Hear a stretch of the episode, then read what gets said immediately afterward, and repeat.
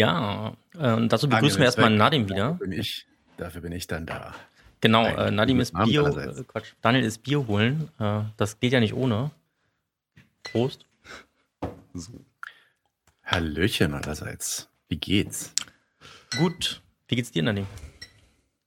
Ich bin todmüde und obwohl ich den Beitrag fantastisch fand.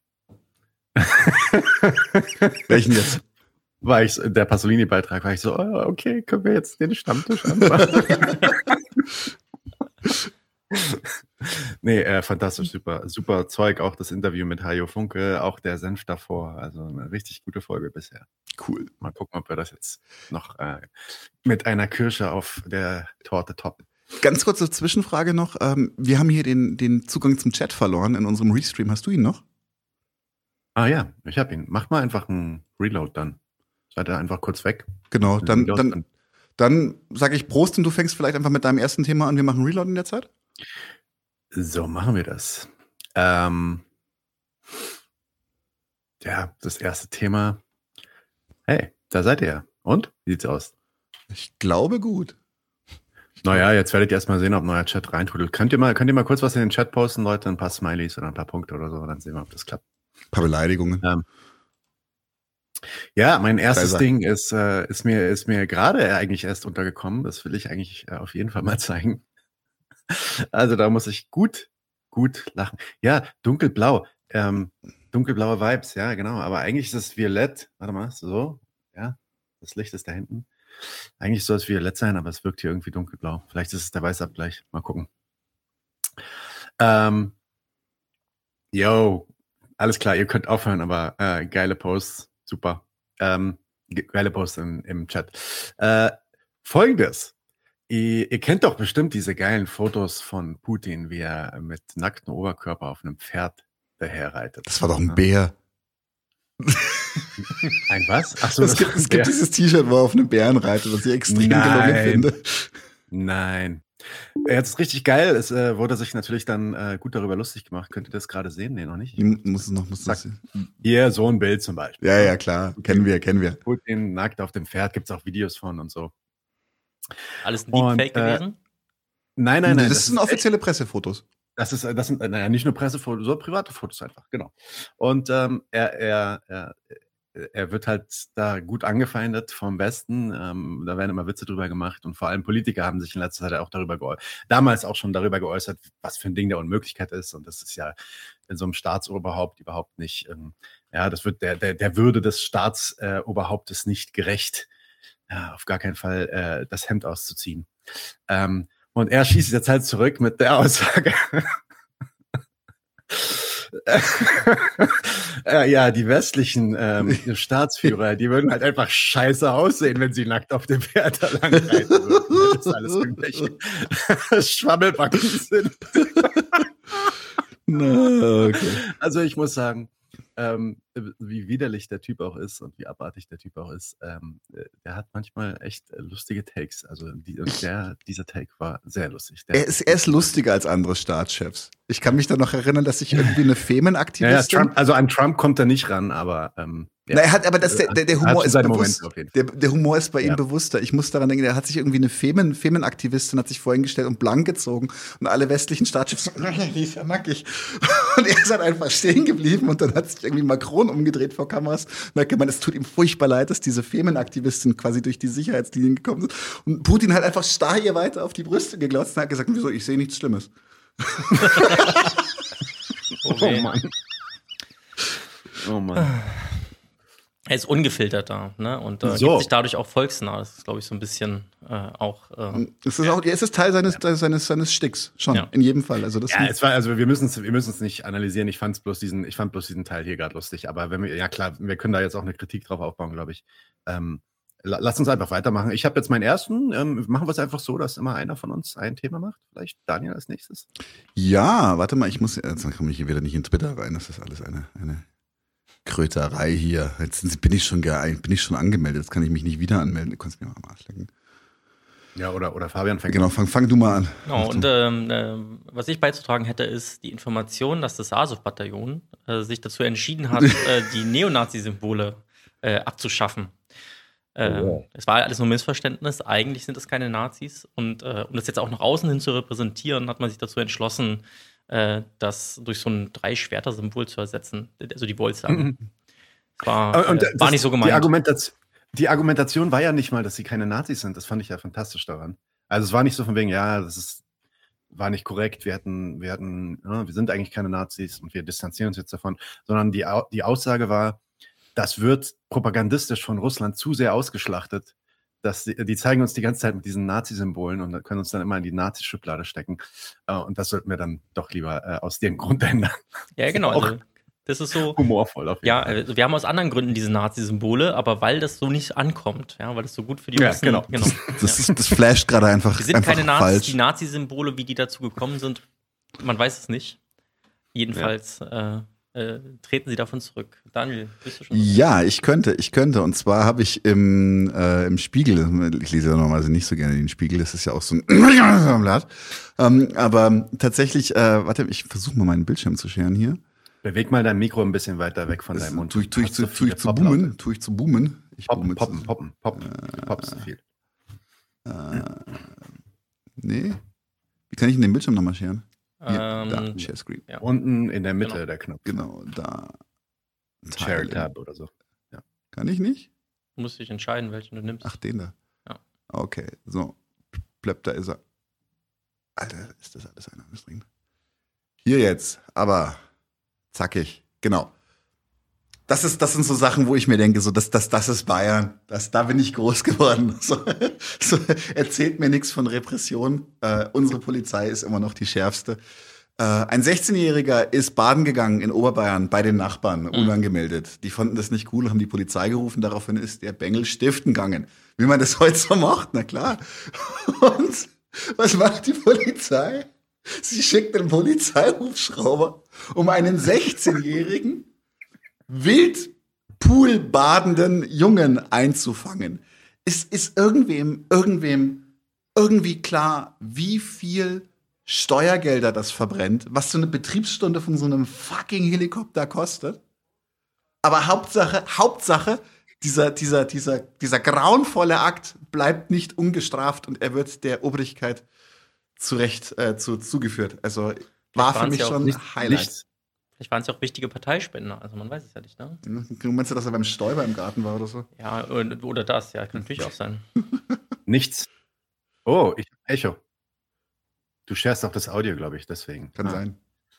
Pass auf, dass du es nächstes Mal nicht machst, weil dann kommt, genau, mein eigener Sound auch wieder mit rein. Ähm, äh, nichts, nichts geht dem Staat über äh, Eigentumsrechte und vor allem nicht Landrechte. Also da äh, hat er nicht zu spielen. Oder hat der Spaß auch. So, dann bin ich jetzt dran. Ähm, ich habe ein paar äh, Sachen. Ich, vielleicht habt ihr das gesehen. Es gab, äh, warte mal, ich muss das auch scheren. Es gab so einen nice Twitter-Post von so ein paar nominell, nominell Linken, sage ich mal. Ähm, da haben wir es. Die, äh, hier, diese Leute, die Namen muss ich jetzt nicht, muss ich jetzt zumindest jetzt nicht aussprechen, auf dem Weg zu Fika. Ähm, und man sieht diesen äh, wunderbaren Typen hier in der Mitte, den wunderbaren Menschen hier in der Mitte mit einem IDF-T-Shirt. Das weiß man mhm. natürlich nur, wenn man weiß, dass Du musst, IDF, musst es scheren. Äh, Wir sehen es noch nicht. Ist. Ah, ihr seht das noch nicht? Nee. Ja, nein. Dann, äh, ah, hier, ja, hier, zack. Da hab ich das. Ja, das hat ziemlich viel Hate abbekommen. Also hier zum Beispiel Kudi sagt auch, Wallah, welcher Kurde lässt diese antideutschen IDF-T-Shirt-Deutschen auf Kurdistan-Demos sprechen. Die kurdische Jugend Berlin würde sowas niemals zulassen. Wir stehen Seite an Seite mit unseren palästinensischen Geschwistern. Ey, komme nicht klar einfach auf sein IDF-Shirt in der Mitte. Ja, ähm, also richtig nice deutsche Bootlegger, die sich, die sich geil damit tun, irgendwie Militär und Polizei abzufeiern. Ähm, das äh, kennen wir ja eigentlich auch gut. Ähm, Moment, ich share noch ein anderes. Die Carla Büttner, die auch auf diesem Bild ist, die hat dann nämlich auch irgendwie zwei Tage später oder so, postet die dann folgendes. Ja, wie bereitet man, das könnt ihr jetzt sehen oder nicht? Nee, könnt ihr nicht. Jetzt könnt ihr es sehen. Wie bereitet man Hummus und Falafel zu? Äh, sie würde natürlich nicht Hummus und Falafel aussprechen, sondern würde wahrscheinlich sagen Hummus und Falafel. So wie ähm, ich. Äh, eat me. Und, und, sie trägt halt, sie trägt halt eine, äh, eine lustige äh, Schürze. Da steht drauf: Eat me, I am koscher. Und das O von koscher ist ein David Stern. Ähm, und ja, sie, wenn man weiß, wer sie ist und äh, wie ja, wie quasi antideutsch und Israel apologetisch sie auch unterwegs ist, dann ähm, ja, sie ist eine der anderen Personen auf dem Bild. Äh, kommt, kommt halt schon ein bisschen das Bild, was diese Person ähm, äh, so von ja israelischem Militär und israelischer Polizei und so halten. Darüber haben wir auch viel, viel schon gesprochen. Und jetzt will ich einfach bloß ein letztes kleines Video zeigen, was dem gegenübergestellt ist, nämlich Adnan Bark, wie er in Palästina mit der Polizei umgeht. Das ist nämlich auch ein sehr köstlich. Also es ist wirklich eigentlich fast zusammenhangslos, aber einfach mal um zu sehen, wie man auch anders mit ähm, Militär und Polizei in Kontakt treten kann, sage ich mal. Ähm, ich hoffe, ihr könnt das jetzt auch hören. Wartet mal. Das muss ich sicherstellen, dass ihr das auch hören könnt. Zack, Chrome Tab. Ja, Share Audio sollte klappen. Sagt mir mal bitte, ob ihr hier den Sound von hört, wenn ich das jetzt anmache. Moment, jetzt. Wo ist denn das Screen noch sharen? Ah, okay, ist noch nicht an. Das könnt ihr übrigens auch machen. Ihr seid doch im Studio. Stimmt. So, also, hört ihr das hier? Mhm. Okay, ist auch egal, weil der, der Ton ist natürlich auf Arabisch. Ich lese mal vor, was er sagt. Ähm, er ist auf der Straße in Jerusalem, es gibt mal wieder Proteste und es gibt mal wieder Crackdowns von der Polizei. Man sieht Leute wegrennen. Er macht, äh, macht so ein Selfie-Video und er sagt, as you can see, there's a Palestinian protest taking place. Also, wie ihr sehen könnt, da ist ein palästinensischer Protest gerade am Laufen.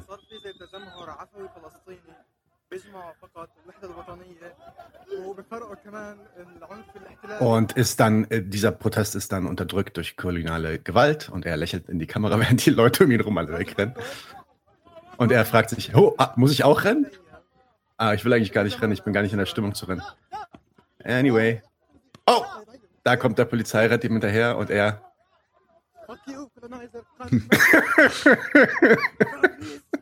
Aber er bleibt, er bleibt locker, er bleibt geschmeidig. Er bleibt locker und geschmeidig und lächelt und gibt noch ein schönes Fuck you Colonizer hinterher. Ja. So geht man mit Boots um, liebe Deutschen. So, dann.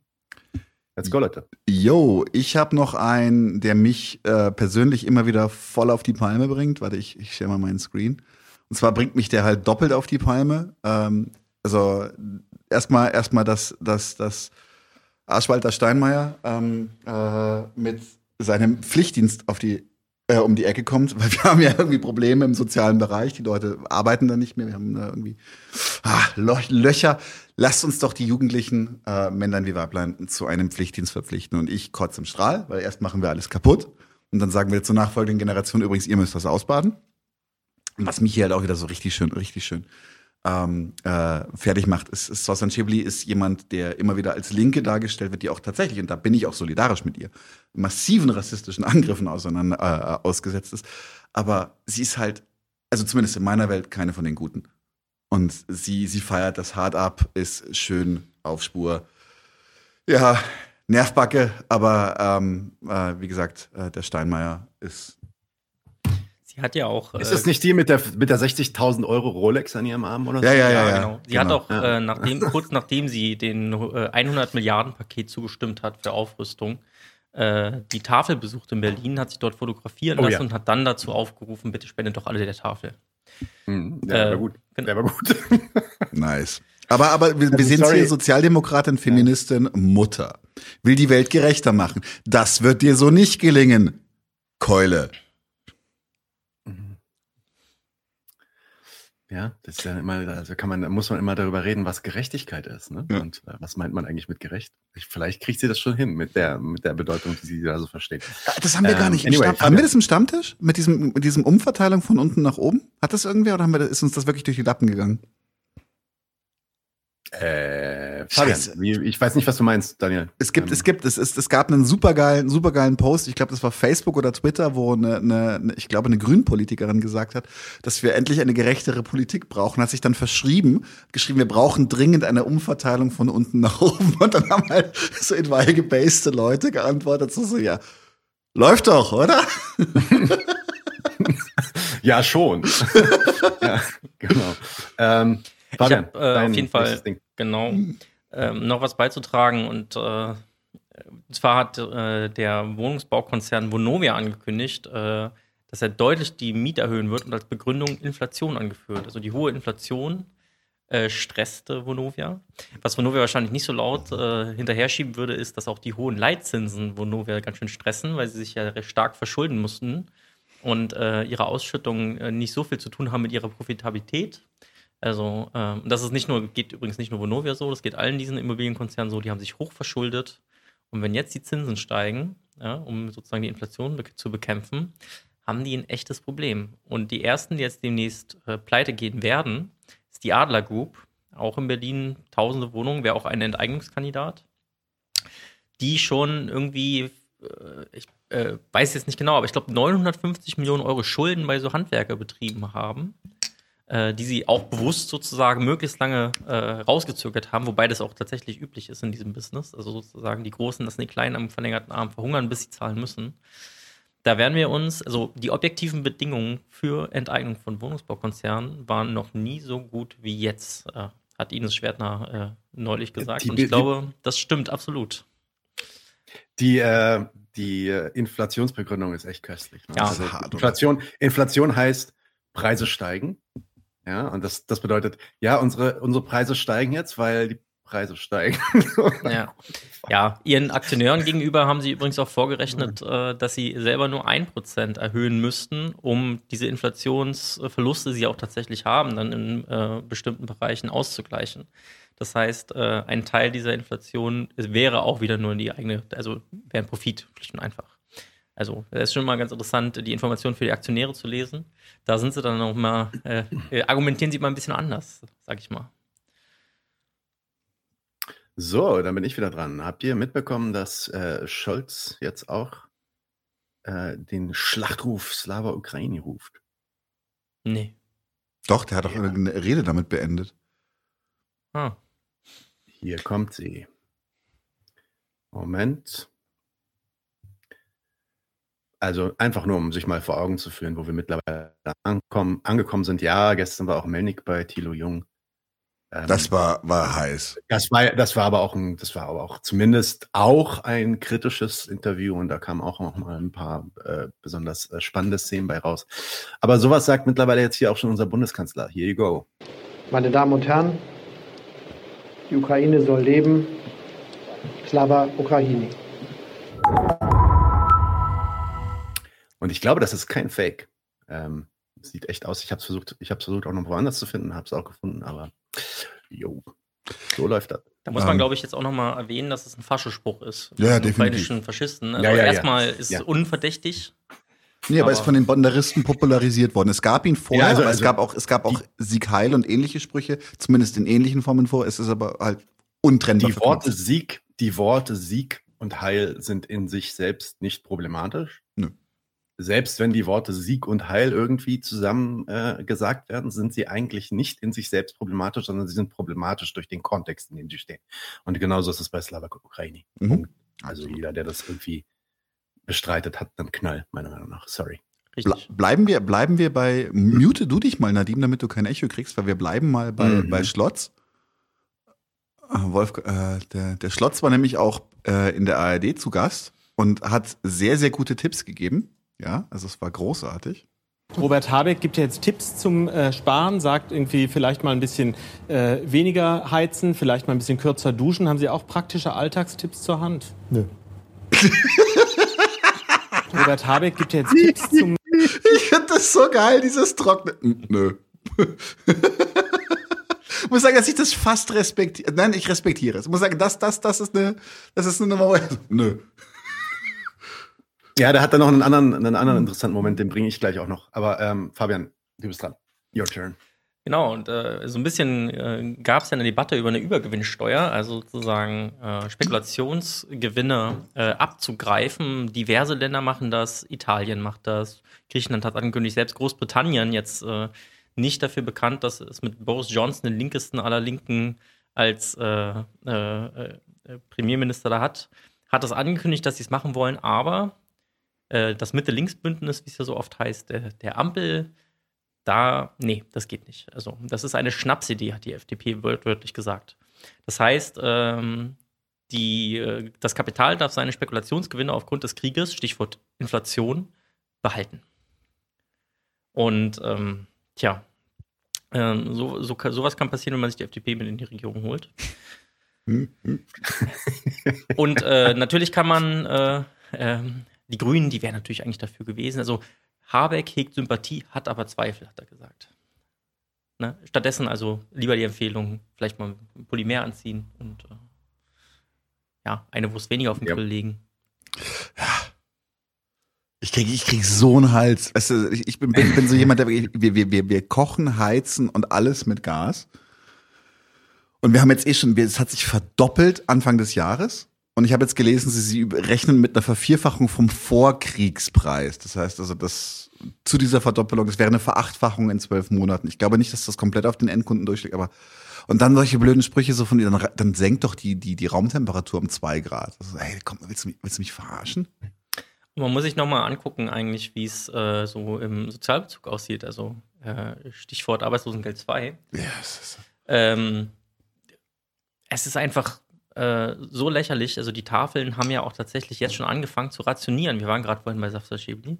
Die haben angefangen zu rationieren, weil der Andrang so mhm. hoch ist. Jetzt schon. Mhm. Das muss man sich mal.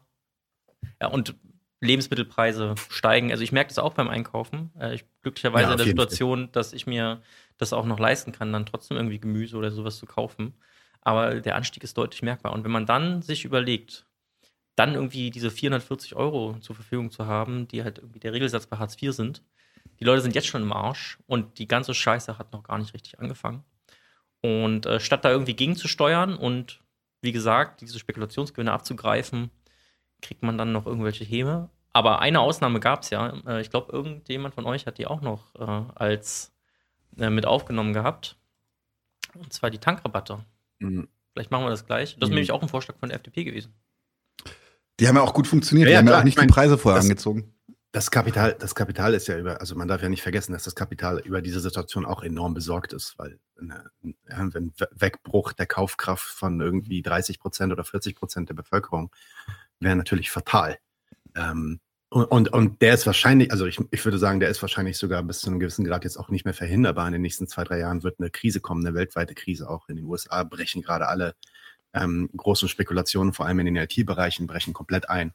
Ähm, das heißt, die nächste große Krise ist on its way. Natürlich können die dann versuchen, das wieder mit Quantitative Easing irgendwie abzufangen.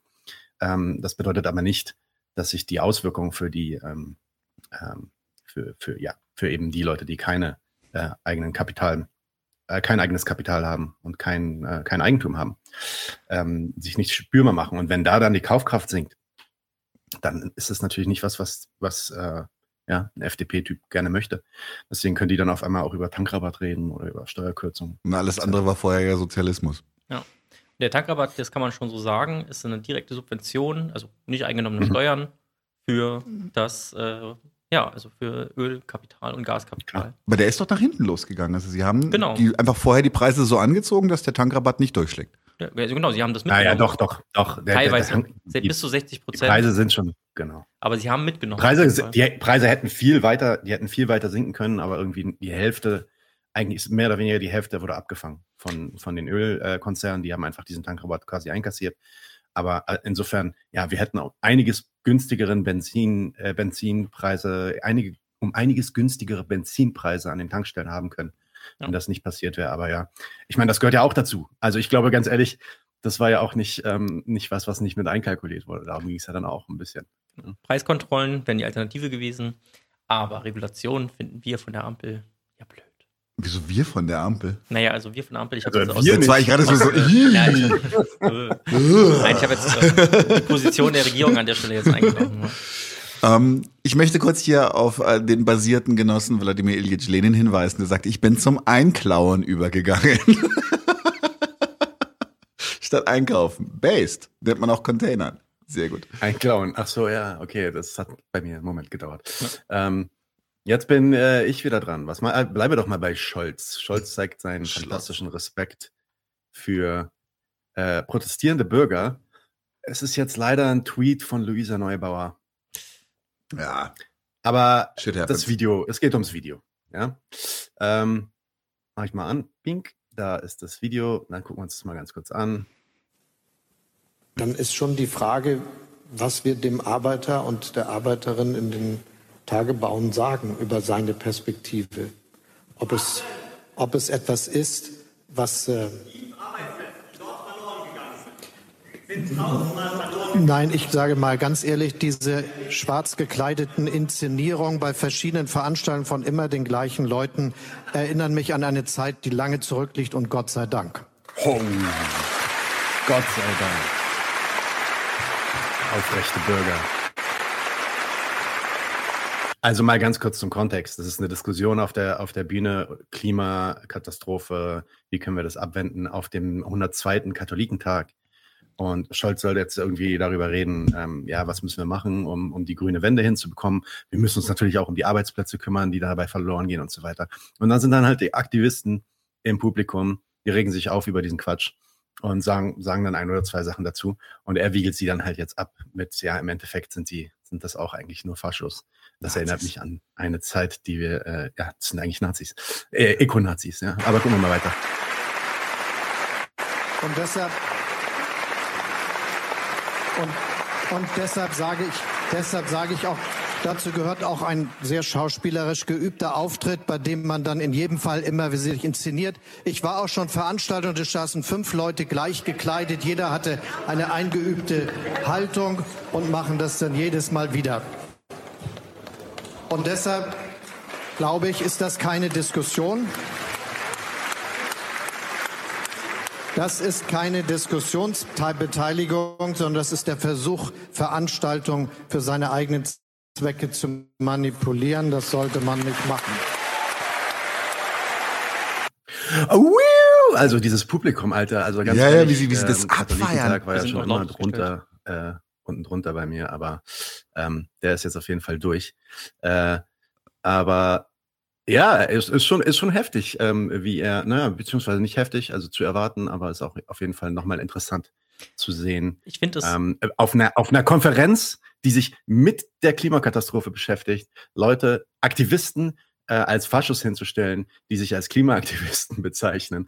Und dann quasi, also man hat das dann auch so ein bisschen in den Vordergrund gesehen, dass die Leute dann wahrscheinlich auch im Nachhinein einfach rausgeführt wurden, weil sie halt die Veranstaltung stören. Man darf halt die Veranstaltung nicht manipulieren zu seinem eigenen, äh, um seine eigenen Zwecke zu erreichen. Das ist das ganz große Verbot. Das ist natürlich das, was Scholz nicht selber macht. Das ist so ekelhaft. Das ist so krass ekelhaft. Wichtig an der Stelle ist auch, das, was Sie angefangen haben zu sagen, ist ja, die Arbeitsplätze, die jetzt zur Debatte stehen, irgendwie 40.000 oder sowas, sind verloren gegangen, ja. seit äh, sozusagen da Angela Merkel gewohnt wurde, in der Solarindustrie zum Beispiel, weil die Förderung auf, äh, ne, das waren über 100.000 Arbeitsplätze und da hat es keine Sau interessiert. Da merkt man einfach, okay, für die Kapitalinteressen, in dem Fall eben der Kohleindustrie, werden jetzt hier einfach die Arbeiter vorgeschoben. Und äh, die Hunderttausenden, die die Solarpanels aufgestellt hatten vorher und äh, die Solarindustrie, die sich entwickelt hatte in Deutschland, die war nicht so relevant. Und äh, da hat er gemerkt, da schwimmen die Fälle weg und dann hat er sich nicht mehr anders zu helfen gewusst als durch diesen dämlichen Welt-Ulf Poschardt-like-Vergleich. Ähm, wenn Ceremos Allende sagt, ha, sieh an, erst die Klimabewegung umarmen, als das Thema hochkam damals, Appelle ohne Ende. Jetzt, wo das Thema wieder in der Versenkung ist, kann man auch wieder auf die Aktivisten drauftreten und schimpfen. Ja, es wäre gut, wenn ähm, da nicht nur wir was draus lernen, sondern auch die Klimabewegung und diese Appelle an Leute wie Scholz, SPD, FDP, Partei, sorry, Fabian, Parteien, ins, parlamentarische Bewegung insgesamt, zumindest wenn sie alleine stehen, ähm, sind nicht genug. ähm, Da wird, äh, glaube ich, äh, niemand widersprechen. Da würde mir auch nicht Fabian widersprechen. Ich wollte gerade sagen, das ist so, so, so ich, er ist ja, er ist ja, er, er mag, er mag äh, Parteisoldat sein, aber er ist nee, ja nicht ich bin doof. kein Parteisoldat. Das, äh, gut, das weiß ich von mir. ich will dich auch nur promovieren. Jetzt ist äh, Daniels Take. Ja. Jo, was ich ganz witzig fand, also eigentlich äh, um, nur, nur kurios, ähm, äh, ist in, bei der Berliner Polizei dürfen keine Teslas mehr auf dem Hof fahren. Warum? Weil die so viel Überwachungselektronik haben und so nicht klar ist, was mit den aufgezeichneten Daten passiert, dass sie sagen, es ist ein Sicherheitsrisiko, einen Tesla auf dem Hof von der Polizei zu haben. Bad ab. Darf man nicht mehr. Und das finde ich, finde ich tatsächlich interessant. Also hätte man das mir vor zehn Jahren noch gesagt, dass Autos quasi alles überwachen, was in ihnen und um sie herum passiert. Interesting. Alles Daten in Hand privater Interessen. Na, hurra. Mal kurz. Gibt nicht viel zu sagen, ist einfach nur weird. Fab Fabianovic. Ah, du wolltest, genau, ich, ich, ich schere für Fabian. Ja, genau. Und zwar, das müssen wir uns kurz angucken. Ah ja. Das ist echt grauslich. Das ist äh, so dumm, ich finde keine Worte. Also ich werde gleich Worte finden, aber erstmal. du suchst sie noch, weiter? Ja, genau. Wie teuer war eigentlich das Grundstück, was du dir letztens gekauft hast? 6000 Dollar. Das ist ja ein richtiges Schnäppchen. Ja, aber es ist leider nur ein Metaverse. Aber warum kauft man denn ein Grundstück im Metaverse? Also genauso wie Immobilien einen gewissen Wert je nach Standort und Beschaffenheit besitzen, ist es in der virtuellen Welt eben genauso. Du musst dir also vorstellen, je mehr Zeit wir in diesen virtuellen Welten verbringen, desto mehr müssen diese Grundstücke bebaut und mitgestaltet werden, sodass du sie vielleicht auch irgendwann vermieten kannst. Wie teuer war Puh. Alter. Also, ne? Ist das, aber das ist kein offizieller, das ist kein offizieller das ist Facebook. Werbung. Aber nicht von Facebook, oder doch? Nee, das ist hier von dieser, äh, wie heißt die Frau? Keine Ahnung, diese, äh, zu, irgendwas zu lösen oder so. Also so, das Beste, das Beste an dem Ding, und das ist schon ziemlich schlecht, äh, ist die Musik. Komm, also dieses, dieses din, din, din, ich krieg so die Krise inzwischen von diesem Ja, scheiß. Akustikgeklampfen. Aber es ist, das, es ist trotzdem das Beste an dem Teil. Ähm, Genau, also Bitcoin haben wir durchgespielt. Lass doch noch ein bisschen dümmer werden und jetzt kaufen wir digitale Immobilien. Also, ja, ja, äh, ne? NFTs und so. Aber jetzt gibt's Auch aus Spekulationsgründen natürlich. Also, Ja, ja, wenn wir das dann, wenn wir dann auch online irgendwie Sachen bebauen müssen und so, dann äh, bauen müssen. genau. Und dann nach zwei Tagen, weil es scheiße langweilig ist, ein digitales Grundstück zu bauen, das Interesse verlieren. Aber wir haben 6000 Dollar dafür gezahlt. Naja, ist passiert. Ne? Aber ja, hätte ja was werden Ich können. frage mich, also was mich natürlich, was mich natürlich interessiert, ist, welcher Ermittler oder welcher äh, Makler da bei diesen 6000 Dollar noch eine- seine Provision, Provision abgezapft hat. Und wenn es nur irgendwie 60, Eu- 60 Dollar sind, ist doch gut, das lohnt sich. Also ganz ehrlich, der hat's verdient. Das ist ein Riesengeschäft, dieses NFT-Ding auch, ne? Irgendwelche komischen JPGs, wo man dann so Cool Savage hat, glaube ich, seine äh, Texte von sich äh, äh, einfach digital nochmal abgetippt und hat dann seinen, das, den Text, die Textblätter, die hebt er alle auf, die er von seinen Texten, die er geschrieben hat, hat es dann verbrannt und dann so, okay, das ist jetzt das Original von diesem Musiktext und hat es dann irgendwie für scheiße viel Geld verkauft. Als NFT. Das ist halt Ein fucking Screenshot. das ist ein fucking Screenshot. Und, äh, aber wirklich, also, das, also, ich glaube, die meisten Leute, die das kaufen, spekulieren doch nur darauf, dass sie das irgendwann an jemanden verkaufen können, der noch dümmer ist, oder? Ja, natürlich, natürlich. Ich frage mich, ich frage mich, was passiert, wenn du im, wenn du im Metaverse in dem Pool von deinem Nachbarn baust. Dann kommt ein virtueller Hubschrauber. Was hast denn du erwartet? Hat die Polizei Agent- Bayern dann einen extra gekauft für. Agent Smith. Ja, ähm, so, ich bin dran. Mein nächstes hier, äh, richtig, richtig geiler Artikel in der Berliner Zeitung. Also, ähm, also, dass das so offen dann auch ausgesprochen wird, einfach. Ihr wisst es bestimmt noch, ich glaube im Mai oder so, nee, im April war das schon, als diese, ähm, diese Vorwürfe von wegen Massenvergewaltigung russischer Soldaten, also russische Soldaten hätten Ukrainer äh, massenvergewaltigt, ukrainische Frauen massenvergewaltigt. Die, all diese Gerüchte, die wir in den Medien oder die meisten Gerüchte, die wir da zu den Medien gehört haben, kamen von dieser Frau, Lyudmila Denisova. Ich hoffe, ich habe es einigermaßen richtig ausgesprochen.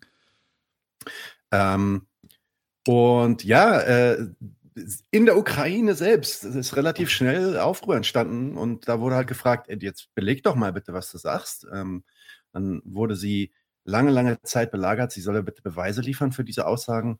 Ähm, sie war übrigens eine Beauftragte für Menschenrechte im ukrainischen Parlament und als sie diese Beweise dann nicht geliefert hatten, äh, musste sie dann auch tatsächlich ähm, zurücktreten beziehungsweise wurde entlassen. Und in einem Interview im Nachhinein sagte sie folgendes, und das ist, also das ist wirklich the silent, the silent stuff uh, said out loud. Ähm, eher überraschende Entlassung. Das kommt relativ weit am Ende natürlich auch. Und ja, also äh, auf, nach der Frage, ja, okay, ähm, du hast ja schon ziemlich drastisch darüber berichtet. Du hast gesagt, Massenvergewaltigung ukrainischer Frauen und sogar Kinder durch russische Soldaten. Sagt sie dann als Antwort, ich stimme zu, dass die Ausdrücke manchmal sehr grausam waren, aber ich habe es so verwendet, wie ich es von, wie ich es von den, wie es von den Opfern selbst vorgeschlagen wurde. Weiter im Interview sagt sie dann, ja, das Vokabular war sehr, Vokabular auch übrigens, tolles Wort hier. Das Vokabular war sehr hart. Ich habe mit den PR-Leuten darüber gesprochen. Ich habe das gesagt. In der Tat, vielleicht habe ich übertrieben. Aber, und jetzt der Punkt, das ist vielleicht. jetzt the quiet part, uh, spelled out loud. Aber ich habe versucht, das Ziel zu erreichen, die Welt davon zu überzeugen, Waffen zu liefern und Druck auf Russland auszuüben. That's the quiet part. Also in diesem letzten Satz, den hätte sie, glaube ich, nicht sagen sollen. Vielleicht wurde sie auch am Ende dafür entlassen. Ähm, nicht, dass es offensichtlich gewesen wäre oder so, aber genau. Hart. Hart. Ja, ich. Ja. Danke. Äh, ja, und zwar wegen deiner Frage von vorhin. Warte, ich muss schauen, ob ich im Richtigen bin. Hier. Was passiert eigentlich, wenn im Metaverse jemand im Pool schwimmt? Das weiß ich nicht, aber ich weiß, wenn sich jemand äh, aus dem Fenster lehnt mit einem mit einem äh, Like, dass dann eine Hausdurchsuchung gibt. Und zwar. Alter. Ja, ja, ja. Und zwar äh, hat jemand getweetet, äh, als das sind, sind doch sind doch Polizisten ums Leben gekommen. Da, ich glaube, das war, war so eine wilderer Geschichte.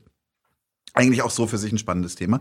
Ähm, und äh, das, dann wurden, wurden halt Schweigenminuten für die, für die angeordnet und dann hat ähm, jemand getweetet und den Tweet kann man auch diskutieren in seiner Wortwahl.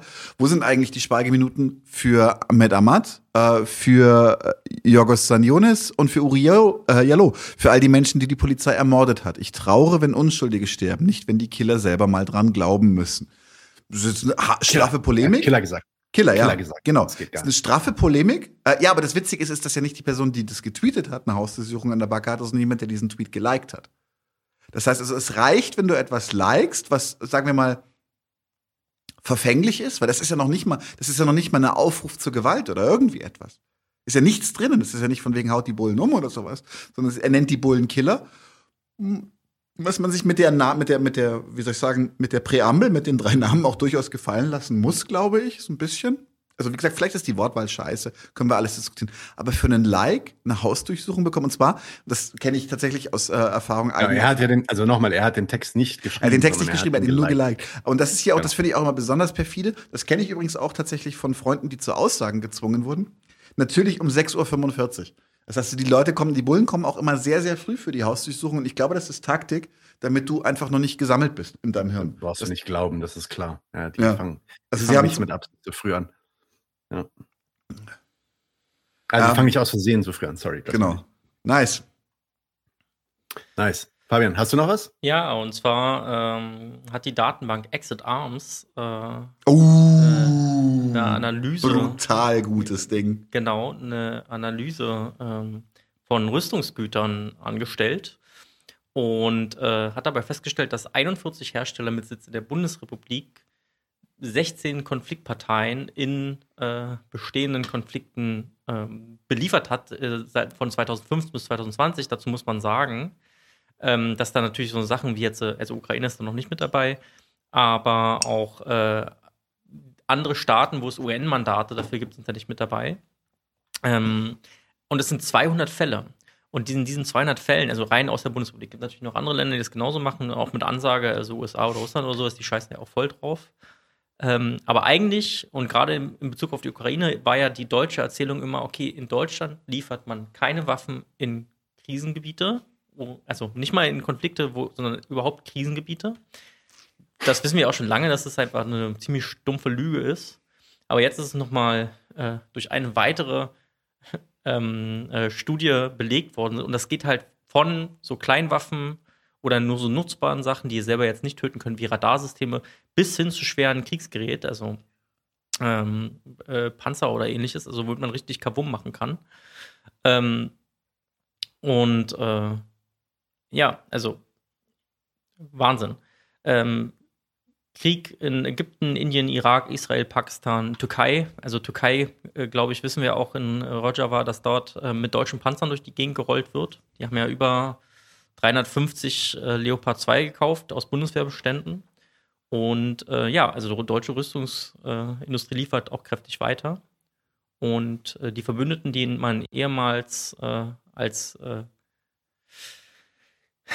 ähm, geopfert hat, um den IS zu bekämpfen, den Islamischen Staat, den Daesh zu bekämpfen, den opfert man jetzt äh, der Gewalt deutscher Waffen aus. Äh, auch durch übrigens den NATO-Beitritt von Schweden und äh, Oh, das ist ein knaller Kniff. Genau, sag, führ mal aus. Schweden und Finnland. Oh. Das hat Erdogan ja genutzt, um äh, auf die Bremse zu treten und sagen, nee, also könnt ihr nicht, weil ihr seid mir zu liberal mit der äh, mit kurdischen Organisationen. Das sind Terroristen, weil sind Kurden. Und dementsprechend äh, hat er da einiges abverlangt, ähm, dass die verfolgt werden, strafrechtlich verfolgt, dass die beobachtet werden, teilweise verboten werden. Und was soll man sagen? Er, fängt doch, er plant doch jetzt offiziell schon die Invasion wieder. Der, der, die hat schon, also die ist die, regelmäßig ja, äh, fliegen da die Bomben. Genau. Also das ist, der, der geht so ja. Stück für Stück vor.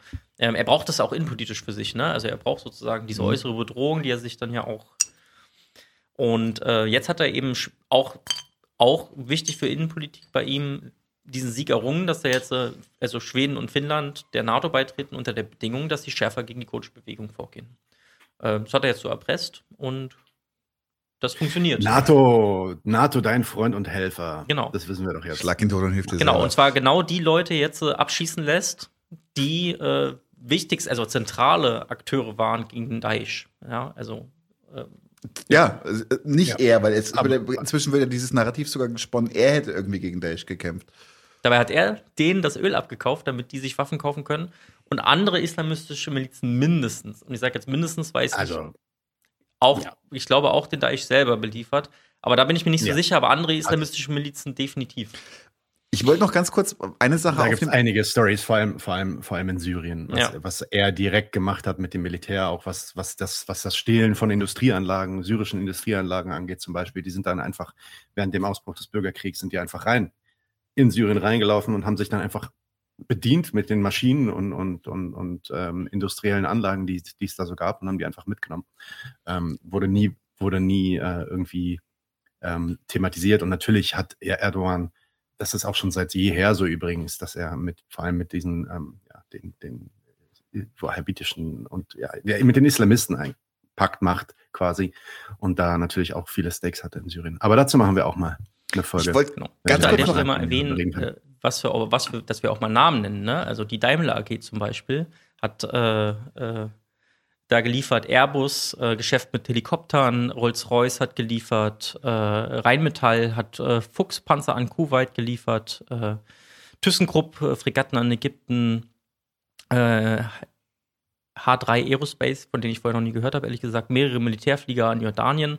Ähm, jedem Konflikt läuft ja auch noch, da wird, also dort wird richtig Cash gerade gemacht weil die kaufen wie Sau und äh, natürlich das gute Zeug aus Europa. Kennt ihr alle noch den, den, diesen arschgeilen Song von der, von der deutschen Punkband Normal? Deutsche ja, Waffen, deutsches Deutsch, Geld, Geld Morden ja, ja. mit ja, in aller Welt? Ja. Na, na, na, na. Ach so, ich dachte, das wäre ein Titel von einer unserer Folgen gewesen. Ja, auch, auch aber, das, aber auch deswegen. Ja, ja, deswegen Kennst mich doch. ich bin doch, ich bin doch, bin doch ziemlich durchsichtig bei sowas. Ja. ähm, ich möchte ich kurz noch eine, eine, eine Story kurz noch dazu ergänzen. Ähm, und zwar kann ich mich noch erinnern, das ist ein paar Jahre her, ich müsste das mal wirklich recherchieren, was dann tatsächlich gelaufen ist. Und zwar weiß ich noch, dass sie irgendwie, ich glaube, sie jetzt wirklich, wie gesagt, äh, korrigiert mich, vielleicht weiß es noch jemand im Publikum. Sie haben irgendwie einen, einen, einen Druglord in, in Mexiko hochgehoben und haben dessen Waffenlager ausgehoben und festgestellt, dass das alles offiziell registrierte und gepunzte Heckler- und Kochware ist. Und, das, und dann war so, so, und wie kommt offizielle registrierte Heckler- und Kochware in die Hände eines Drogenbarons in Mexiko? Die, das ist auch nicht als geklaut gemeldet geworden, die Seriennummern oder sowas. Das, war, weil das passiert natürlich auch. Das ist so, ja gut, das Kontingent wurde geklaut, dann ist es bei einem Drugler, da können wir ja nichts. Nicht mal das, sondern alles verbrieft oder und einwandfrei. Werden auch einfach Sachen, werden auch einfach Sachen stehen gelassen, wenn der islamische Staat gerade ankommt, einfach um zu sagen, hier, nimmt mal, nimmt mal, wir brauchen genau. es nicht. Aber tatsächlich ist wirklich so, aber dass das, das, das, sogar das, wie soll ich sagen, dass der Schriftverkehr sogar in Ordnung ist. Und dann weiß ich noch, da gab es mhm. einen Aufschrei, wie kann denn das sein? Und ich kann mich aber an keine Aufarbeitung erinnern. Also, das sind keine Köpfe gerollt oder sowas. Ich meine, wir müssen da, also so, ganz ehrlich, so, so die Drogenbarone in Mexiko, ich glaube, da können wir uns objektiv darauf einigen, dass das keine freundlichen Menschen sind, die in irgendeiner Form unterstützenswert sind. Ja, wenn die, wenn die, wenn die Politik dieser Welt gemacht würde unter der Prämisse, dass die Leute, mit denen wir zusammenarbeiten, freundliche Menschen sind, dann würde die Welt vielleicht ganz anders aussehen. ähm, ähm, in einem, in einem, in einem anderen Leben. Wo wir gerade von Heckler und Koch äh, sprechen, also ah, ja. ähm, man könnte ja auch, es gibt ja vielleicht Erklärungen, warum äh, Heckler und Koch äh, da auch so sich ein bisschen mehr erlauben dürfen. Also zum Beispiel, wenn sie zufällig dort ihren Firmensitz haben, wo wichtige, einflussreiche Politiker, ähm, wie zum Beispiel Volker Kauder, ähm, ihre, äh, ihre Wahlkreise haben und dort kräftig Geld spenden. Äh, so zum Beispiel im Bundestagswahlkampf 2009. Ähm, dann kann man sich ja vielleicht auch darauf verlassen, dass der Volker dann die eine oder andere Sache unterstützend leistet. Ne? Also. Durchaus, durchaus. Ja. So, jetzt lass mal meinen Linie, der hat schon dreimal angesetzt. Entschuldigung. Ich, ich, ich, bin dran, ich bin dran. Nein, ich bin dran. So, ähm, ich will euch eigentlich, es geht um Palästina, ich will euch auf ein paar Sachen aufmerksam machen, bleibe da jetzt nicht so lang, aber es gibt einen, so einen kleinen Doku-Film über, äh, der, der nennt sich Herbicidal Warfare in Gaza, also ja, pflanzliche Kriegsführung, ähm, ja, oder agrarwirtschaftliche Kriegsführung. Ich weiß nicht genau, wie man das übersetzt. In Gaza, da ist es dann tatsächlich, der Film geht so acht Minuten, das ist eine ganz kurze ähm, äh, Doku könnt ihr euch hier frei angucken. Musst du musst noch einen Den Link packe ich in die, Be Link packe ich in die Beschreibung. Ähm, ach so, ja, genau, das Einblenden hast du jetzt gemacht, wa? Ja. Siehst du, das nennt sich Teamwork. Ja, hier läuft dann das Video.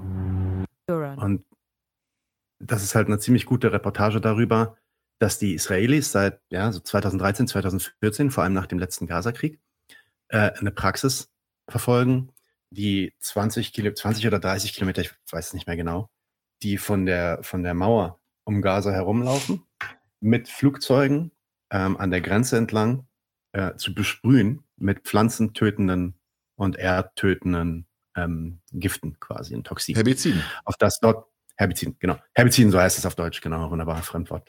Ähm, auf das man da nicht mehr anbauen kann. Also es sind teilweise auch ganz perfide Taktiken, die da, äh, die da angewandt werden. Hier in dem Bild seht ihr gerade ähm, dass, seht ihr, dass es hier ähm, so eine schwarze Rauchwolke auf, aufsteigt.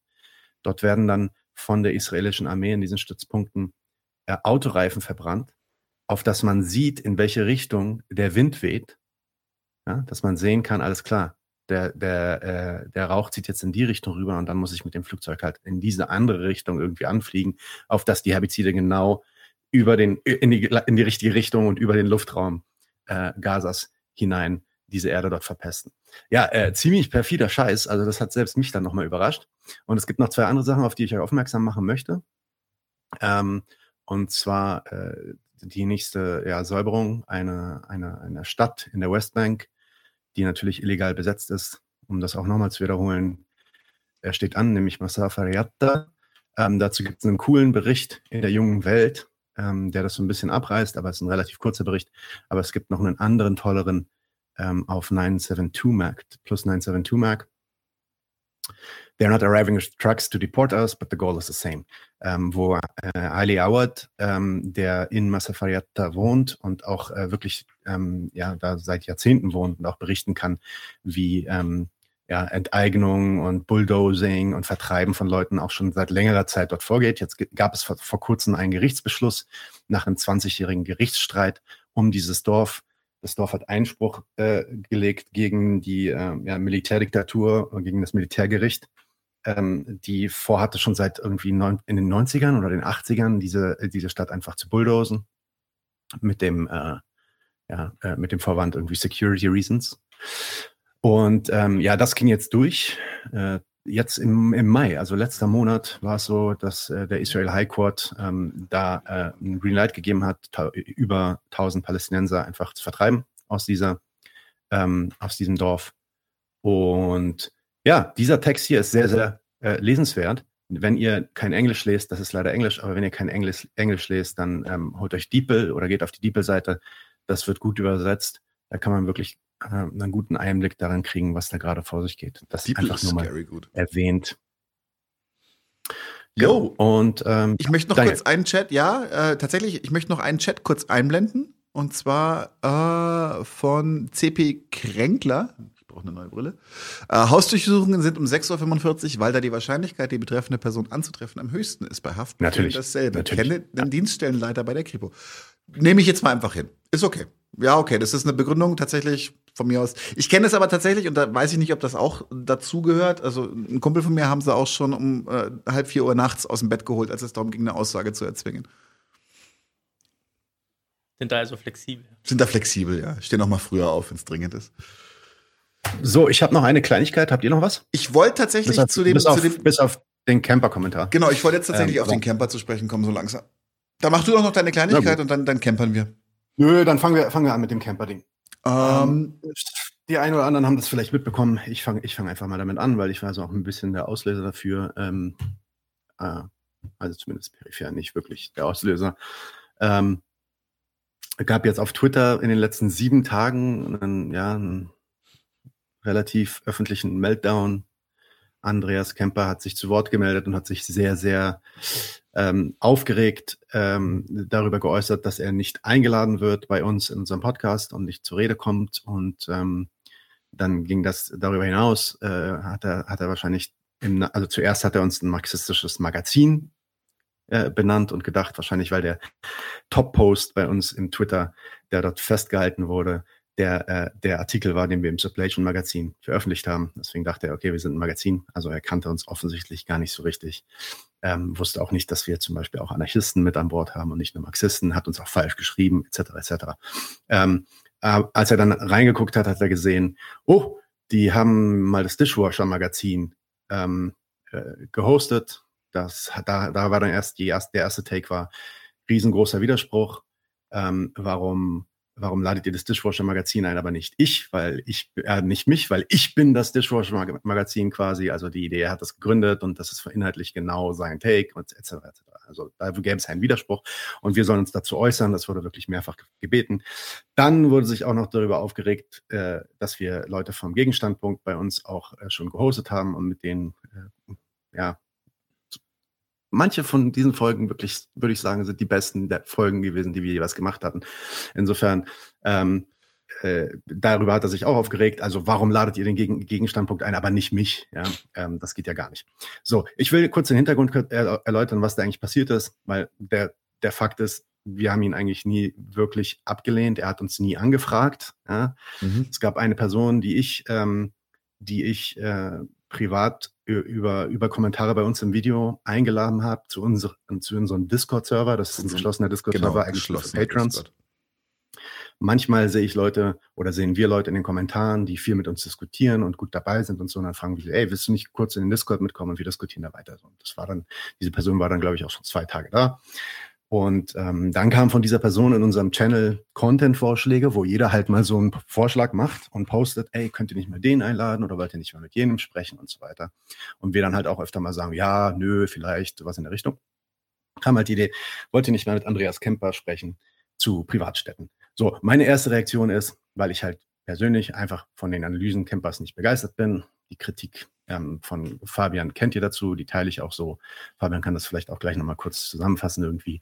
Aber meine Reaktion war dann zu sagen, äh, nee, aber weißt du, dann ging es so ein bisschen hin und her, ja, warum denn nicht und so. Und dann habe ich gesagt, alles klar, äh, weißt du was, ich leite das mal an Fabian weiter.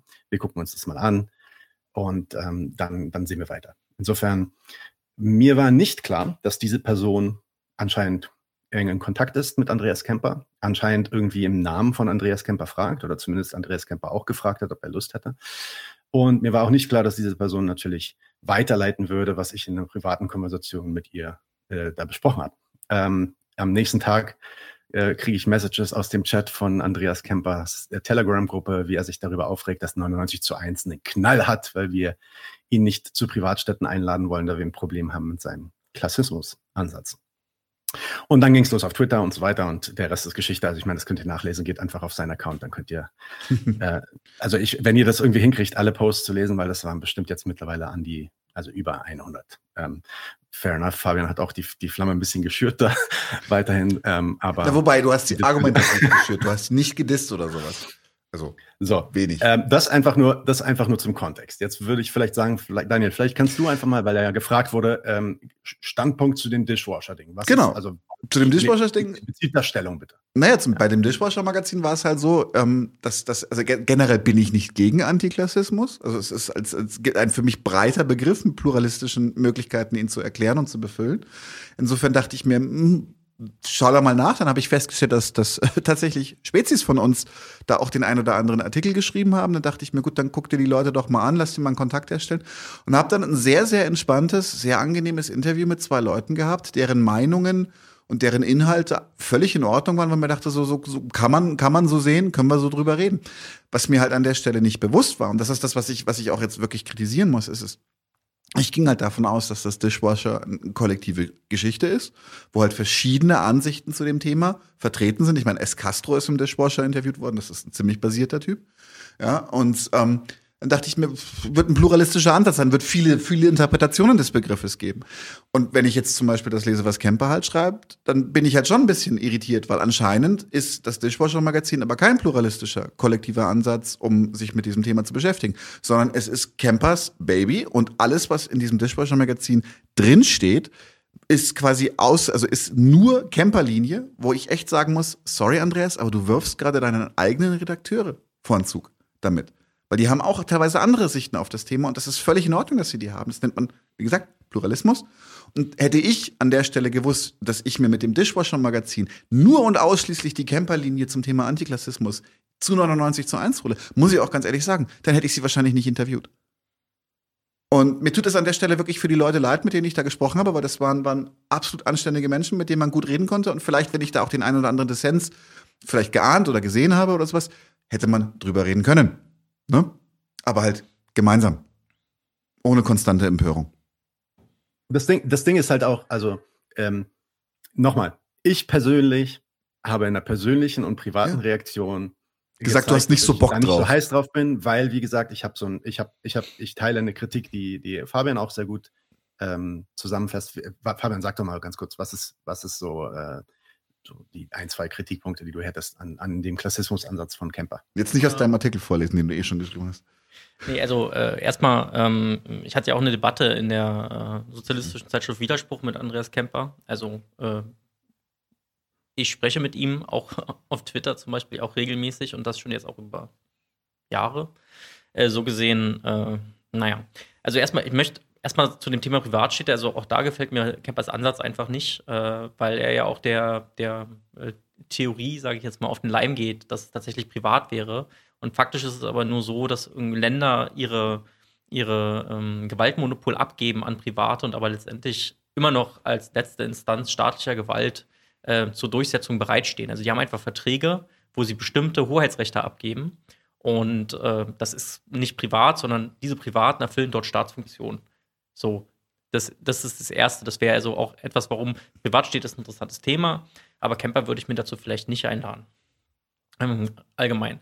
Zum Thema Antiklassismus. Ich glaube, niemand hat was gegen antiklassistische Praxis in dem Sinne, dass sie gegen Diskriminierung und äh, gegen äh, Benachteiligung von Arbeiterinnen, Kindern oder egal wem eigentlich äh, äh arbeiten.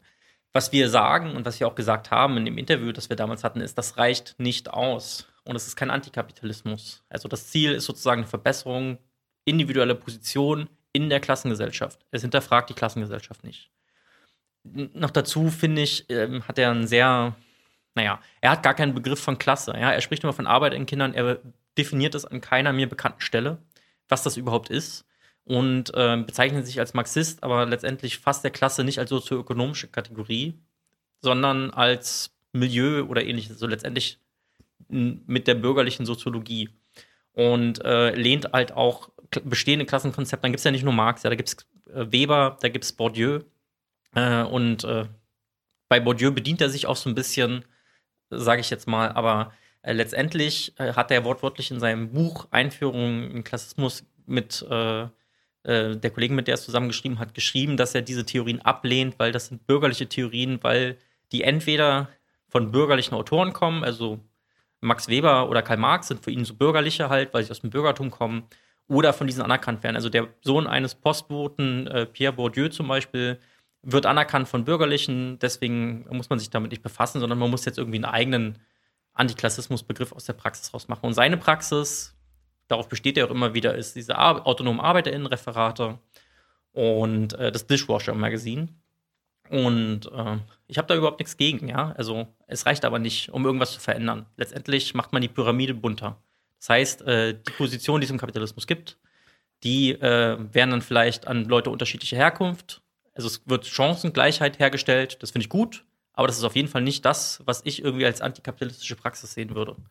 Und ähm, ich, ja, Nadine, bitte. Ich würde, ich, ich, genau, ich würde, ich würde auch nur eine Sache sagen, weil du wiederholst, dass du da nichts gegen hast fair enough, das will ich auch nicht hinter, ähm, hinterfragen, sondern ich würde einfach sagen, selbst wenn du was dagegen hast, selbst wenn du eine Kritik daran hättest, die darauf hinausläuft, dass du glaubst, dass wir das nicht tun sollten, bedeutet das noch lange nicht, dass man immer jede, jede Kleinigkeit, die man irgendwie als Kritik äh, ähm, auf den Tisch gelegt bekommt, immer sofort persönlich nimmt. Und das ist halt auch etwas, also wenn man sich jetzt die Tweets dieser letzten Tage anguckt, also sorry, äh, wir waren, wir, waren, wir haben nie, wir haben nie wir haben nie direkt gesprochen. Du hast nicht uns angefragt. Ja, wir haben dich auch nicht angefragt, weil ganz ehrlich, wir haben eine Kritik an dem Kram, den du machst. Und wir sind oft, also Fabian ist mit dir, wir haben, wir haben eine Folge zu dem Thema gemacht. Fabian ist mit dir ständig in Kontakt, äh, betüttelt dich ständig mit Antworten darüber, was du da so, was du da so verzapfst. Dann hat er mit dir diese, diese, diese Debatte gehabt im Widerspruch, wo jeweils zwei Papiere von beiden Seiten geschrieben wurden. Also diese Debatte hat stattgefunden und das weißt du auch alles. Das ist nichts Neues. Du kennst ja Fabian auch. Und dann, äh, dann dann so zu tun und dann mit so Posts zu kommen von wegen, ja, ich werde ausgegrenzt und diese Ausgrenzung lässt mich nicht schlafen und ich komme damit nicht klar und so weiter. Also sorry, wir, wir grenzen, also ganz ehrlich, dieses Verhalten und dann darüber hinaus auch noch, und das ist jetzt der Punkt, wo ich dann auch wirklich sage, jetzt habe ich, sorry, aber jetzt habe ich wirklich keinen Bock mehr. Dann darüber hinaus in unsere Gästeliste reinzuschauen und dann unsere Gäste zu diskreditieren und zu sagen, wie könnt ihr diese Leute nur einladen anstatt mich? Also das ist an Eitelkeit dann auch nicht mehr zu übertrumpfen, meiner Meinung nach. Ähm, und auch an, also an, an Unverschämtheit auch gegenüber diesen Leuten, ja, die, die ich teilweise auch wirklich oder die wir alle auch teilweise sehr hoch schätzen. Ähm, ich kann jetzt verstehen, dass du vielleicht selber irgendwie Stress hattest mit dem Gegenstandpunkt in Münster. Da hast du ja auch von erzählt, dass da mal so eine Gruppe war, irgendwie, die sich Gegenstandpunkt nannte und euch dann irgendwie in euren Seminaren Stress gemacht hat. Ich kann dann deine Abneigung dagegen verstehen, aber dafür dann irgendwie persönliche persönliche Individuen, die bei uns auftreten, irgendwie anzugreifen oder uns auch sogar anzugreifen, dass wir mit diesen Leuten reden. Ähm, äh, sorry, aber das ist nicht die Praxis, die ich mir vorstelle. Und ich kann mir auch nicht vorstellen, wie du glaubst, dass es zu irgendwas Konstruktivem zwischen uns führen kann. Zu irgendeiner Art von Agreement zwischen uns führen kann, dass wir dann sagen, ja, Andreas, weißt du was, du hast recht, komm doch mal vorbei ins Interview. Also so läuft es einfach nicht. Ähm, mhm. ja, auch dass, die, dass das dieser, so dieser Konflikt war, war öffentlich, noch bevor wir davon mitbekommen haben. Das heißt, also es ist nicht so gewesen, dass eine E-Mail über oder irgendwo über, wir haben viele Kanäle, über die man uns anschreiben kann, irgendwie kam so, hey, ich verstehe das nicht ganz. Warum, warum, warum habt ihr kein Interesse? Es wird alles in seinem, in seinem, in seinem Gruppenchat, wo 300 Leute drin sind, erstmal gesagt 99 2. Das erste, was er schreibt, ist 99 2 1 hat einen Knall. Fand ich ein super Kommentar von jemandem auf Twitter. Du bist doch immer so besorgt darüber, dass man irgendwie mit Sprache Leute ausgrenzt und so weiter. 99 2 1 hat einen Knall, ist ableistisch. Hm. Wir haben, wir haben keinen Knall. Und selbst wenn wir einen hätten, ist es kein Problem. Ja, selbst, vielleicht haben wir auch alle einen Knall. Also leave us alone. Richtig stark so, aus, du, du, du, ja, du, schon, schon. Du möchtest, genau, ich auch. Du möchtest nicht, dass, äh, du möchtest nicht, dass wir unten und oben sagen, ja, dann solltest du auch nicht sagen, die Leute haben einen Knall. So, und dann kommt als nächstes kommt eine Tirade, also wirklich, du, du versuchst offensichtlich einen Shitstorm auf Twitter irgendwie loszujagen, der natürlich dann gescheitert ist, weil einfach nicht so viele Leute drauf eingegangen sind, beziehungsweise teilweise auch wirklich sehr lustige Sachen. Felling the Flames war eher rumkam. Danke ähm, für die 50 neuen äh, Follower. Da, da, du kannst mir doch nicht erzählen, du kannst mir doch nicht erzählen, dass du Interesse daran hattest, da irgendwie in ein konstruktives Gespräch mit uns zu kommen. Sorry, aber das ist mit deinem ersten Tweet und mit deiner ersten Nachricht in deinem eigenen Channel ähm, schon diskreditiert, meiner Meinung nach. Und ja, du kannst sauer sein, dass ich irgendwie in einem privaten Gespräch, irgendeiner privaten, das wusstest du übrigens auch, dass das ein privates Gespräch war mit einer privaten Person, die du ja auch gut kennst. Und dann kannst du natürlich sauer sein, dass ich da irgendwie meine Meinung kundgetan habe. Wenn du das klären möchtest, dann tritt mit uns in Kontakt. Wir sind überall zu erreichen. Ähm, wenn, wenn du einfach nur sagen willst, wir sind scheiße, okay, mach das, aber dann tu nicht so, als ob du irgendwie noch mit uns zusammenarbeiten willst. Das, das nehme ich dir nicht ab. Muss auch sagen, also ähm, der hat sich auch wirklich nicht befasst mit der Sache. Also ne, in dem Video, äh, was wir damals zusammen gemacht haben, wo ich noch gar nicht bei 9 zu 1 war, sondern als Gast da war, ähm, haben wir auch gesagt, äh, letztendlich äh, bleibt das hinter unseren Erwartungen eigentlich nur zurück. Also äh, man kann nichts dagegen haben, dass man für Chancengerechtigkeit einsteht. Aber es ist eine unzureichende Praxis, wenn man tatsächlich das Ziel hat, die Gesellschaft zu überwinden und sie ignoriert halt eben auch die Wurzel des ganzen Übels. Und ähm, das, diese Aussage, die wir dann auch schon jetzt seit Ewigkeiten immer wieder sagen und die viele der Leute, die ihn kritisieren, ja, die kritisieren ja seine Theorie und nicht seine Praxis. Er traut sich aber nicht, theoretisch zu antworten. Also auch in der Debatte, die wir hatten, hat er keine, keine inhaltliche Argumentation gegen meine Kritik gebracht, sondern mir nur vorgeworfen, dass ich doch die Praxis ignoriere und das aus irgendwelchen Gründen auch noch idealistisch genannt. Also, ähm. Also man führt und bürgerlich und bürgerlich. Ja, bürgerlich also, auch äh, hm, geschenkt. Ja, also es ist eine sehr unehrliche oft, Art und Weise zu diskutieren ja. an der Stelle. Ne? Also wenn man sozusagen der Kernvorwurf ist, ähm, dass wir die Praxis verurteilen werden, dass wir Marxisten sind, dass wir da sozusagen einen, äh, dass Marxisten generell oder äh, einen, so, dass wir Nebenwidersprüche halten, also was ja auch völliger Schwachsinn ist eigentlich diesen Vorwurf Nein, also es, dann bewusst so aufzubauschen und zu ignorieren, was andere dagegen ja. sagen, ist halt einfach manipulativ und unehrlich. Und da ist es auch völlig klar, dass er sich hier eigentlich inszenieren möchte, als der Geschasste. Ich kann, ich, kann doch, ich kann doch sagen, also, dass ich der Meinung bin, dass ähm, ein, ein antiklassistischer Kampf fokussiert im Endeffekt kein antikapitalistischer Kampf ist, sondern sogar ein kapitalistischer. Ja, sogar, und Andreas, das sage ich dir ganz klar, sogar ein wirklich bürgerlicher, wirklich im wahrsten Sinne des Wortes ein bürgerlicher, den bürgerlichen Idealen von Freiheit, Gleichheit und Gerechtigkeit folgen. Dieses Chancengleichheit-Ding, worum es geht, diese Repräsentationsgeschichte. Ja, genau, Chancengleichheit hat nichts gegen die Sortierung. So ist es. Schaut mal beim GSP vorbei. Genau, also diese Hirnwürmer kann man sich beim GSP auf jeden Fall gut raus, äh, raushauen, wenn man möchte. Aber ich kann doch diese Kritik bringen. Ich kann doch sagen, sorry, aber das glaube ich nicht. Ich finde auch vielleicht sogar deine Praxis dann falsch. Also, Sage ich nicht, ja, aber ich könnte ja sogar deine Praxis falsch finden und du musst dich nicht persönlich angegriffen fühlen.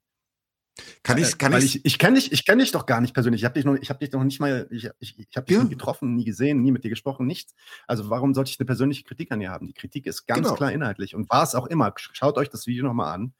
Ja, vielleicht habe ich dann in den Discord-Chat äh, kurz äh, mal ein bisschen ja, abneigend reagiert äh, bezüglich der Vorstellung, Andreas einzuladen, aber das basiert auch auf einem theoretischen Dissens. So. Und dann entweder nimm das oder komm mit uns in Kontakt und versuch offen mit uns zu reden und uns zu überzeugen. Und komm nicht direkt mit dieser, äh, äh ich, bin, ich bin so verletzt, Schose und äh, das ist so unverschämt. Und so ein wie, Widerspruch wie laden sie eigentlich andere Leute ein und Widersprüche und so. Dieses ganze moralische Erpressen auch von wegen, ja, wie könnt ihr nur den GSP einladen? Diese Radikalen, aber nicht mich das ist tatsächlich das, also ich würde, würde ganz gerne auch jetzt mal so einen Abschluss an das Thema, weil wir beschäftigen uns mit diesem, mit diesem, mit diesem Thema jetzt schon seit sieben Tagen immer wieder. Ja, ja, außerdem ist es, äh, nee, ist ich, es jetzt auch viel zu lang, wir haben schon viel zu lange darüber geredet. Genau, und das ist, ich möchte einfach nur abschließend sagen, an, an, an der Stelle ist es so, wenn, wenn jemand mit uns Dissens hat und mit uns in Kontakt tritt und sagt so, ey, ich habe einen Dissens, lass uns mal darüber reden. Alles fair game. Dissens ist okay.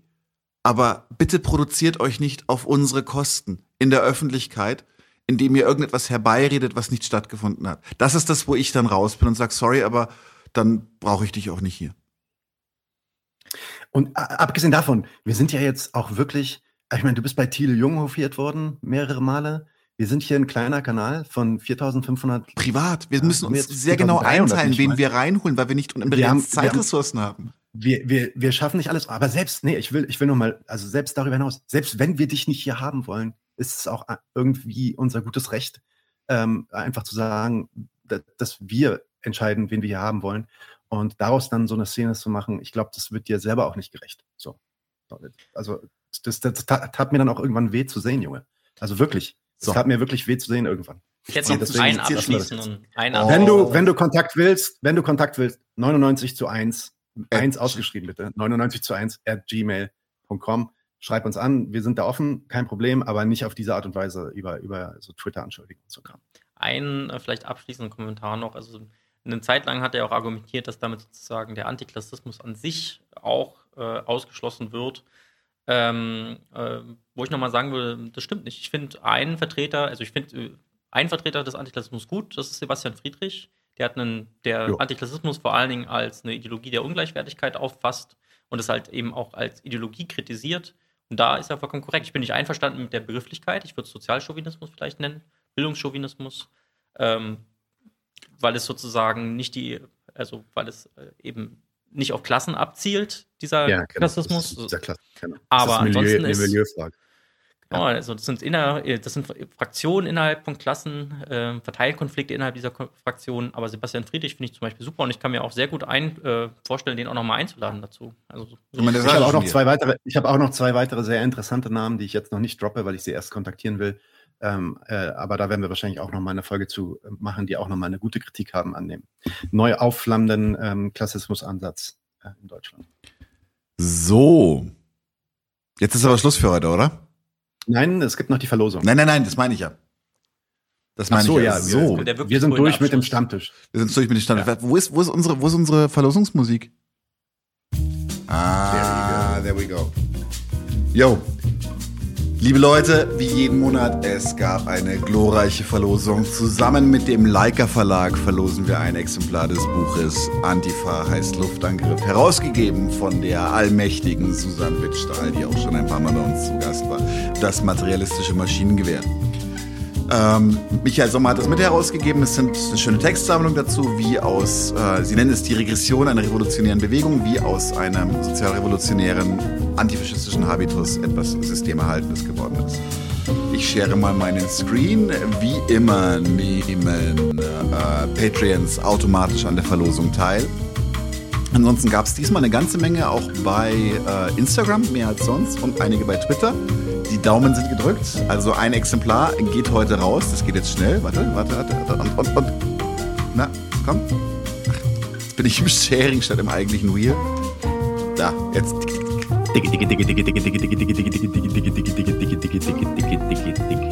Und gewonnen hat. Bartunek. Bartunek! Das Baba ist doch Baba Bartunek. Baba Bartunek. Er muss aber vorbeikommen in der Sendung und sich's abholen, oder? Äh, also, dass der aus Wien nach Berlin kommt? Nee, nee, nee, nee. Er muss, er muss, er muss in der, in der, im nächsten Doppelpack äh, es entgegennehmen, virtuell. Alles klar, wir quatschen mal mit ihm. cool, also Baba Bartonek hat gewonnen. gewonnen hat. Äh, ansonsten tatsächlich, äh, ich habe mitgekriegt, äh, Leica Verlag ist äh, anscheinend so ein bisschen in der Versenkung verschwunden. Schaut euch die mal an. Äh, die haben noch eine ganze Menge andere geile Bücher. Ist in jedem Fall ein Tipp wert. Ansonsten haben wir nämlich jetzt. Warte. Ausblick. Ausblick, warte, aber das ist andere Musik. Das ist, das ist Ausblickmucke. Ausblickmucke ist. Ausblickmucke ist unsere Mucke. So, Leute. Ja, jetzt musst du aber den anderen Song noch ausmachen. Ja, ja. Okay, so. Wir haben Gerald Hanloser. Nächste Woche. Gerhard. Friedensbewegung. Gerhard. Gerhard. Genau, den, den, den Harnloser Gerd. G. G. G. G. Oh nein. Scheiße, nein. Ger, Gerhard. Entschuldige bitte. Genau. Ähm, dann äh, auf Anraten von Literarischer Aktion, Greetings, Shoutout an Literarische Aktion, kommt Jörg Kronauer zu uns und wir reden über sein neuestes Buch, Der Aufmarsch, ähm, die, äh, wie es zu dem Krieg gegen Russland und auch zu dem Wirtschaftskrieg gegen China kam. Dann reden wir mit Jan Hoff über Befreiung heute, Marx global. Das ist dieses Buch hier. Emanzipatorisch theoretisches Denken und historische Hintergründe. Das wird auch nochmal spannend, wie sich das weltweit so entwickelt hat. Ähm, an den Dienstagen, was machen wir da so? An ja, den Dienstagen ähm, ist. Nathan Serafim Weiß. André ähm, Leisewitz. Konflikt in Social Media. André Leisewitz, Fortschritt in neuen Farben, macht Fabian. Dann Robert äh, Kulpara. spricht mit genau über Chile und ich spreche mit Dwayne Monroe in einer englischen Folge über Computational Impact, sein Blog und die Idee, dass die Linke keine Ahnung hat über Computer und Informatik und warum das wichtig ist, dass sie ein bisschen Ahnung hätte und wegkommt von diesen vielen Fehlern, die sie sich in meinem Kopf setzt. In unserer nächsten Doppelpack-Folge kommt Only Dance zu uns. Wie heißt der eigentlich? Richtigen Namen. Daniel. Aber, Daniel. aber Nachnamen, Nachnamen habe ich gerade auch nicht parat. Ähm, ist ähm, ein. Und der hat viel Ahnung über die Linke in Großbritannien. Genau, wir reden, wir reden über die Geschichte der Linke in Großbritannien, wie sind wir dahin gekommen, wo wir jetzt sind. Ziemlich cooler Typ, hat ein Telefonat mit ihm gehabt. Ähm, quatscht gerne, das ist immer gut. Ähm, wird, wird, auch, wird auch lustig, glaube ich. Also wird nicht nur informativ, wird auch, wird auch stylisch. Der kann das. Äh, Venceremos Allende wird es nochmal einen Livestream mit Helmut Dunkhase geben. Ja, das ist angedacht. Ich bin schon mit ihm in Kontakt, aber das ist noch nicht fest. Ähm, jetzt auch jetzt noch nicht im Juli oder August, wahrscheinlich eher Richtung Herbst. Aber wir machen das auf jeden Fall nochmal mit dem Helmut. Das war nämlich fantastisch. Okay, und damit war's das. Das war wieder eine lange Doppelpack-Folge. Ja, gab viel zu besprechen. Oh, vielen Dank, Douglas. Nadims Adidas-Kit erinnert mich an den verstorbenen Michael Brooks von TMBS. Danke für den heutigen Beitrag. Das war tatsächlich, weiß er es nicht? Weiß er es nicht? Das war tatsächlich Das ist tatsächlich Idee der. Hintergrund, Douglas. Das ist die Idee dahinter. Genau deswegen machen wir das auch. Ja. Alright, Leute. Dann, du hast, bei dir ist schon schönen spät, Abend. Oder? Fabian, ja, nö, ja, hier ist spät, aber ich bin ja noch auf eurer Zeit. Insofern, alles Gute. Fabian, lass dir gut gehen. Bis bald. Daniel, war, es war mir eine Ehre. Habt einen schönen Abend und vielen, vielen Dank auch an alle Leute im Chat und so. Großartig. Danke fürs Reinschauen, Nadine. Ne? Und war nice, die genau. Konstellation genau. mal. Du musst öfter kommen, Fabian. So schaut's aus. Ja, mal gucken. Ja, auf jeden Fall. Auf jeden Fall. Okay, also, Leute. Bis dann, Leute. Gute Nacht. Ciao. Ciao. Warte, warte, warte. Ich mach das. Bam. Leute, wir brauchen eure Hilfe. Wenn euch dieses Video gefallen hat, klickt auf Like, abonniert den Kanal und vergesst nicht das Glöckchen zu drücken, damit ihr benachrichtigt werdet, wenn wir neuen Content droppen. Außerdem solltet ihr uns überall folgen, wo wir verfügbar sind. Das ist Facebook, Instagram, Twitter und Twitch. Und wenn wir irgendwelche Ankündigungen machen oder Posts, dann shared, was das Zeug hält. Gebt uns all eure Liebe. Wir haben mittlerweile ziemlich signifikante Kosten. Wenn ihr es euch irgendwie leisten könnt, unterstützt uns doch auf Patreon. Dann kommt ihr auch in den Genuss verschiedener Vorteile, wie zum Beispiel Zugang zu unserer Discord-Community oder Zugang zu den ultrageheimen Patreon-Episoden, die wir dort posten. Außerdem könnt ihr uns natürlich auch über PayPal Spenden zukommen lassen. Außerdem haben wir mittlerweile einen eigenen Online-Shop. Das heißt, wenn ihr euch immer noch fragt, was ihr euren Lieben zu Weihnachten, Ostern oder sonst wie schenken könnt, geht dorthin und kauft duftes Merch. Alle Links dazu hier in der Beschreibung oder auch auf unserer Webseite 99 zu 1.de. Vielen Dank fürs Dabeisein, danke für die Unterstützung und wir sehen uns in diesem Theater.